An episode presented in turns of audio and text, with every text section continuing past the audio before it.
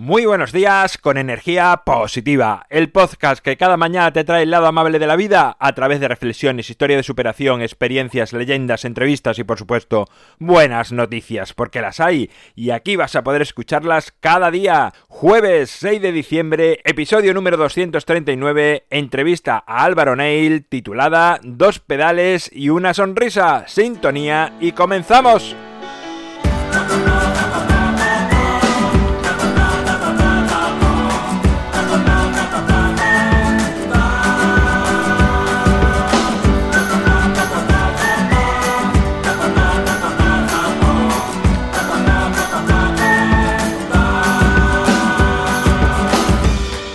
Buenos días en este jueves, en este jueves festivo. Hoy pasa por energía positiva alguien que lleva años pedaleando y esparciendo sonrisas, amabilidad y un corazón abierto por todo el mundo. Álvaro Neil, o como otros muchos lo conoceréis, el biciclown, pasa por estos micrófonos para contarnos sus experiencias que sin duda alguna harán que nuestras mentes y corazones se abran más aún. Ya está al otro lado. Muy buenos días, Álvaro. Hola, día. ¿Cómo estás? Muy bien, disfruto el sol que hay hoy. bueno, pues nada, te he preparado aquí una batería de preguntas y bueno, la primera después de, pedalear tanto por el mundo, no sé si, si en la vida o en la bicicleta, cuando uno pedalea, mira atrás. Pues eh, afortunadamente el espejo retrovisor es lo más importante que tengo en la bicicleta. Es lo que me ha salvado de varios atropellos, ¿no? y, y, uno tiene que mirar atrás todo el día. Yo cada vez que viene un coche, miro a ver si me va a pasar por encima o no, los controlo de alguna manera.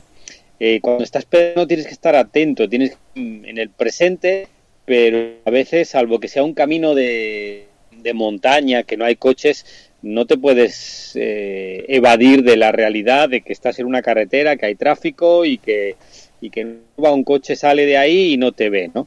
Así que uno mira atrás, sentido literal. Y en el sentido filosófico, siempre que saltan recuerdos en el camino, a veces ves un paisaje y, te recuerda a una escena de hace años en otro continente y bueno, y, miras, pero, mm, pero como nómada no, no se queda en el pasado porque si no no va a ningún lado. Tiene que pensar, pone el pie y está mirando un poquito adelante que atrás.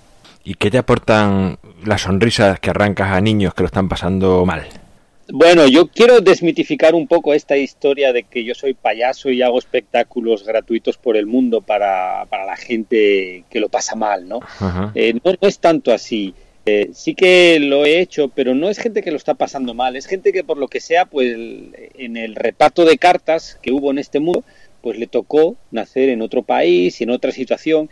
Mis espectáculos van dirigidos a esa gente, no a niños, porque realmente mi espectáculo es para todos los públicos y es más, hacer reír a adultos, como lo he hecho en cárceles, en Nairobi, en, Mozambique, mucho más gratificante, porque el adulto tiene unos problemas, que el niño vive en un universo de fantasía que no sabe que no hay para comer, y el padre lo sabe, y el niño, pues la vida es un juego.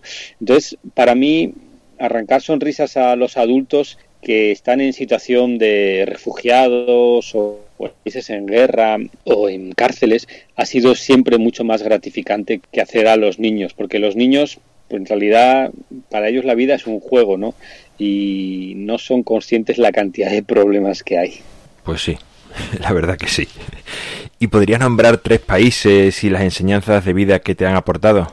Pues mira, por un lado, eh, los tres países más hospitalarios que yo he conocido son, y no en orden, pero bueno, en, este, en esta lista, Sudán, Siria e Irán. Y es curioso porque hablas con otros viajeros y te dicen lo mismo, los países musulmanes más hospitalario, pero de lo más, de lo más. Y el problema es que la gente identifica eh, musulmán, islam, eh, bomba, y esta serie de conexiones mentales no son más que prejuicios. La realidad es bien diferente. Yo conecto musulmán, hospitalidad, eh, amistad. Esa es la conexión que yo hago. Eh, por otro lado, hay países mm, generalmente en el entorno europeo que son mucho más fríos, ¿no? Eh, Noruega, Finlandia, sí que encontré gente que me abrió su casa, pero mucho más difícil. Y Estados Unidos, pues es el país de los prejuicios, donde te ven pedaleando con un turbante y ya dicen, Dios mío, este, este. Eh, entonces, el mundo está lleno de prejuicios, ponemos etiquetas a una persona nada más conocerla y eso nos impide realmente saber quién es, porque ya la estamos etiquetando nada más eh, ha dicho hola por el traje, por el peinado, por los zapatos. Y es difícil mirar a las personas con ojos de niño que no tiene prejuicio y creo que deberíamos intentarlo un poco más. Y todo esto supongo que lo irías descubriendo tú mismo, digamos, o, ya partiste con esa idea. No, yo, a, base de bofetadas, de, de, madre mía, este tipo qué pinta tiene. Ese tipo que qué pinta tiene acaba yéndome a su casa a dormir y a comer. Sí, ¿no? Yo mismo eh, quitándome precios y muchos que me queden por quitar. Pero viajar por el mundo más de 13 años ha sido una oportunidad de aprender. Y la vida, cuando viajas en bici, cuando estás en lo que llaman tu zona de confort, todo Tú vas al mismo, al mismo, eh, al mismo negocio, a la misma universidad.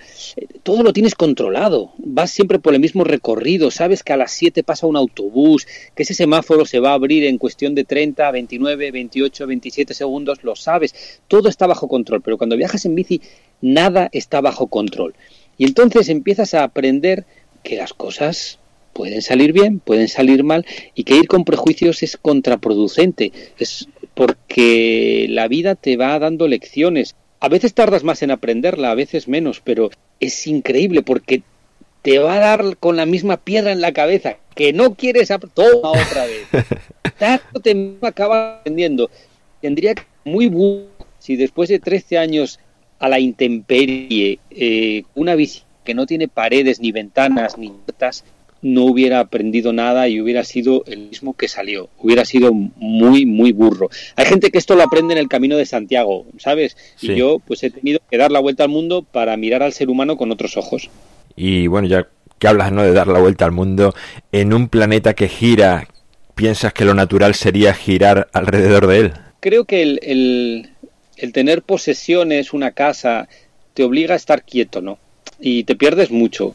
Y, mm, nadie ha elegido nacer en el país en que ha nacido y bueno, muchos se contentan con eso, ¿no? Ah, mira, me tocó aquí y ya está. Eh, hay algunos que incluso no se contentaban con el color de piel, ¿no? Como Michael Jackson y querían cambiarla. Yo la verdad que no me conformo con, con que me hayan tirado en Asturias y aquí está tu país, España, disfruto, venga. No, pues yo querido, tengo curiosidad eh, no sé si lo natural es girar alrededor del planeta, pero la curiosidad es lo que me ha hecho ir a ver qué hay detrás de la curva y de la siguiente curva y la otra y cuando me he dado cuenta pues he dado la vuelta al mundo. Pues sí. Y en, en un mundo tan conectado como el que está, ¿crees que es importante tener momentos de soledad? Es importante parar, es importante darle a la pausa, es importante desconectar el teléfono, no solo cuando ya sin batería, sino un poco antes es importante tener momentos de silencio. Hay un libro que me gusta mucho de Pablo Dors, La biografía del silencio. Eh, es un mundo con mucho ruido, donde incluso las canciones como estas de rap, ¿no? El tipo ni respira, te suelta todo ahí, dice, pero ¿qué estás diciendo, tío? Pero si es que lo que dices rima, vale, pero es que, es que no hay ningún, no hay ahí ni un momento de silencio, déjame, déjame escuchar tu letra, un momento, ¿sabes? Entonces tienes que darle a la pausa el silencio es en la música y en la vida. Y la soledad y el silencio creo que harían que la gente fuera más consciente de lo que hace, de lo que come, de lo que dice. Para mí es básica la, soledad, es, es como respirar. La verdad es que tú has vivido con, en esta experiencia muchos momentos de soledad, o sea que en realidad no, no tantos, porque cuando estás en y la gente viene y te habla y, hombre, depende de qué países. en Europa poca gente se acercaba a mí, pero en África, eh, curiosidad, ¿no? En América. Eh, entonces a veces digo, joder, quiero estar solo. Y entonces me tenía que ir al desierto, al bosque, porque no quería, no quería acampar. No quería acampar en una ciudad porque iban a venir a por mí. Necesitaba digerir tantos encuentros que había tenido y tantas situaciones, tanta magia, y por eso quería estar solo. Bueno, y por último, dinos dónde pueden encontrarte o contactarte las personas en saber más sobre ti y sobre tus proyectos más inmediatos. Bueno, yo creo que si pones en internet la palabra Bici Clown, escrito en inglés, C-L-O-W-N, ya te va a salir todo, ¿no?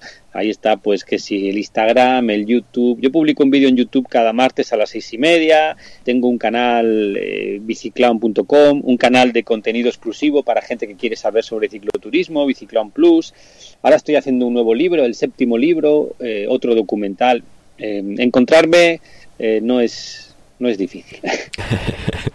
Así es.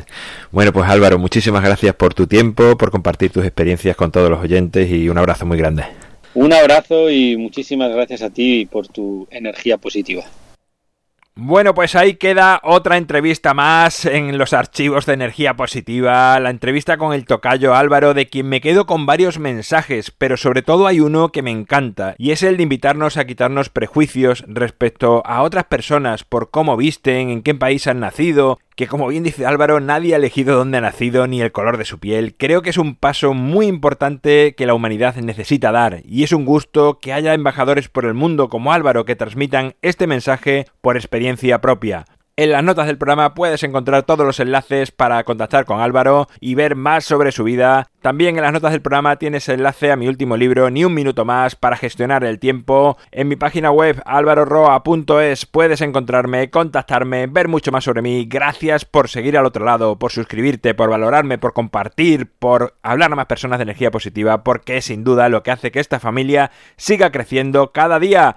Nos encontramos mañana viernes con buenas noticias, buenas noticias del mundo. Si nos escuchas a través de Radio Vallecas será a partir de las 8 y cuarto. Si lo haces en Radio Gredo será a partir de las 9 de la mañana. Y si lo haces en cualquier plataforma digital, aplicación de podcast, será a partir de las 7 de la mañana. Y como siempre, ya sabes, disfruta, sea amable con los demás y sonríe. ¡Feliz jueves!